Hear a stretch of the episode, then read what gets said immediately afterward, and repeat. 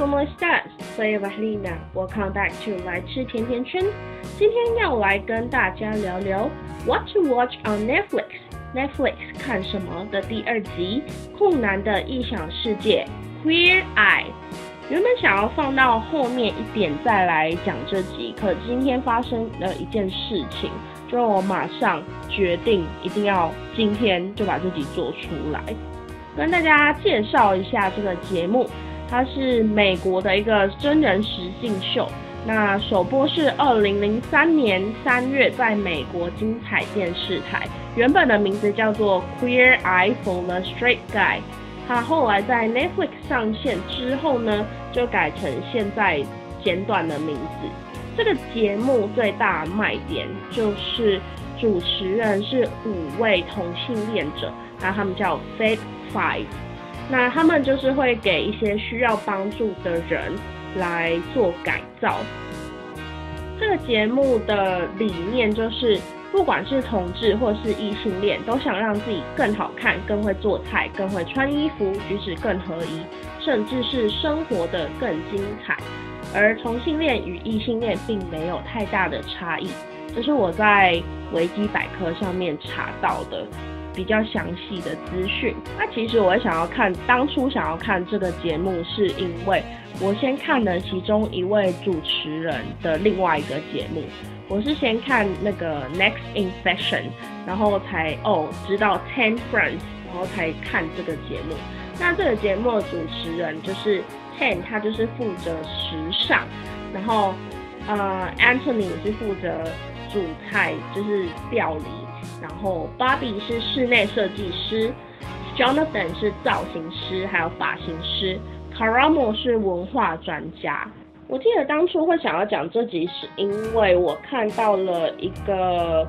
transgender 的故事。我记得那个女生好像是叫 Skyler，然后她就是她的性别认同是男生，所以呃节目一开始是播放说她去做切胸手术，然后他当医生把纱布拆开，然后他看到他的胸部终于不见的时候，真的。就是在场的各位那个 Fat Five，然后还有看电在在看那个影集，还有就是在看这个秀的我，其实都觉得就是很感动。然后在节目的过程当中，其实就是他们嗯五个人五个主持人也是跟 Skyler 分享了自己的想法，然后就是说嗯虽然我。我知道，作为一个同性恋，就是已经是一件很辛苦的事情了。但，嗯，我也一直都知道，我也一直都知道，就是要去支持我们 LGBTQ 这个族群。但其实我没有想到，transgender 就是会是的，就是的生活方式的生活形态，跟我们有如此大的不同。其实我一直觉得性别平等教育是非常重要的事情，在我的 podcast 的频道上面也都可以找到相关的内容，比如说 episode two，身为女性是原罪吗？我接触女权主义的故事，还有 episode seventeen，女权中的 me too，这两则里面我都有。更多的去分享自己对女权的一些想法。那其中有一个非常重要的概念，就是女权并不只是为了女生的权益权益而去做争取，更多的是我们想要争取性别平等这个东西。而会想要推荐 Queer Eye 这个节目，并不只是因为它的主持人们，就并不是因为主持群是同性恋，然后就是会带入一些同性恋的文化。更多的是因为，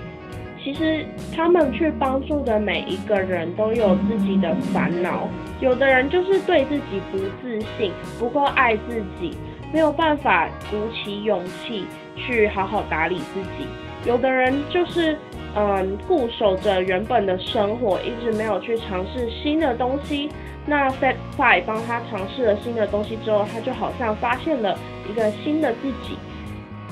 我觉得这个节目的宗旨就真的就是教大家如何去好好的爱自己，然后就是一件非常重要的事情。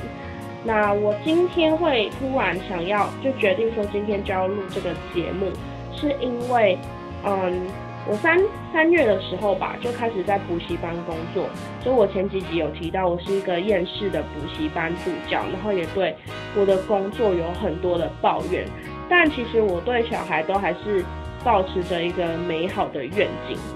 希望说，虽然我好像是一个很废的助教，但我还是可以教会一些做人的道理之类的吧。反正就是我今天在改评量的时候，我突然听到一个小孩对另外一个小孩大喊说：“你用粉红色的雨伞，你是 gay。”然后我就马上叫住那个小朋友，就跟他说：“某某某性别本来就没有颜色，我们不应该用颜色去论断其他人。”抱歉，我感冒还没好，所以有点烧香。然后反正那个小朋友他就回答说：“性别本来就有颜色，而且是真的。”那我就马上想到之前台湾口罩防疫队还有陈时中戴粉红色口罩的事情，大家会大动员，就是因为有一个国小的男生，他妈妈就说他害怕戴粉红色的口罩在学在学校会被霸凌，这就是为什么班上的孩子，我们班上的孩子就是会有这种意识，而我并不怪他。老实说，我当下看到。粉红口罩的新闻的时候，心里还蛮开心的，很开心说政府有出面澄清，然后也很开心说哦，很多的粉丝专业都有共同响应。那我同时也非常担忧台湾的性平教育。我在成长的过程当中，我们啊，我们在成长的过程当中，因为不必要的担忧对性平避之不谈，然后我们就错失了很多资讯。在开始跟演讲有关的这项兴趣之前，我对性别的认同资讯根本就不甚了解，甚至还有很多的误解。就像我现在问你，LGBTQ 有是代表各自代表着什么？其实很多人都知道，哦，这是一个好像是一个词，可是他们不知道，就是每一个字的字首各自代表了什么。教育的目的并不只是教我们说职场或者是谋生该用到的知识技巧，它应该也要教会我们用正确的想法去倾听以及理解不同人群的想法还有生活。然后在那个小朋友当下这么讲的时候，我真的超难过。一直到我回家，就是我打了一篇文章在我自己的 Instagram 上面，我都还是超难过。当我们知道有小朋友被霸凌的时候，我们会马马上采取行动是一件好事，但后续的解决方案却不了了之。之后，这这样的思考模式、这样的行为、霸凌的行为，都还是继续在校园里面流传。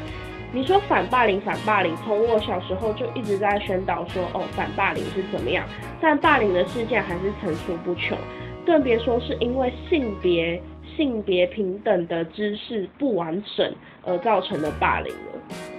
所以我其实真的很希望今天我说话的时候，用粉红色雨伞的小朋友他是有被保护到的，他知他会知道用粉色的雨伞其实没有什么大不了的，知道他可以安心成为他想要成为的人，不必因为他所使用的东西或喜欢的东西而被论断。我觉得就是。教育对我来说，我的理念就是，只要我还带着这个班，他就知道我是会有人去支持他。老实说，我当下没有办法对那个就是说别人是 gay 的那个小朋友有太大的说教，或者是给他教育之类的。因为其实第一，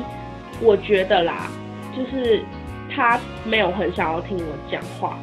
就是我不想要强迫他来去听一些他可能，就我不想要强迫他接从我这边接收一个他不熟悉的资讯，更何况我所得知的资讯也不一定百分之百是正确的，而且同时我也是担忧我自己对这条，就是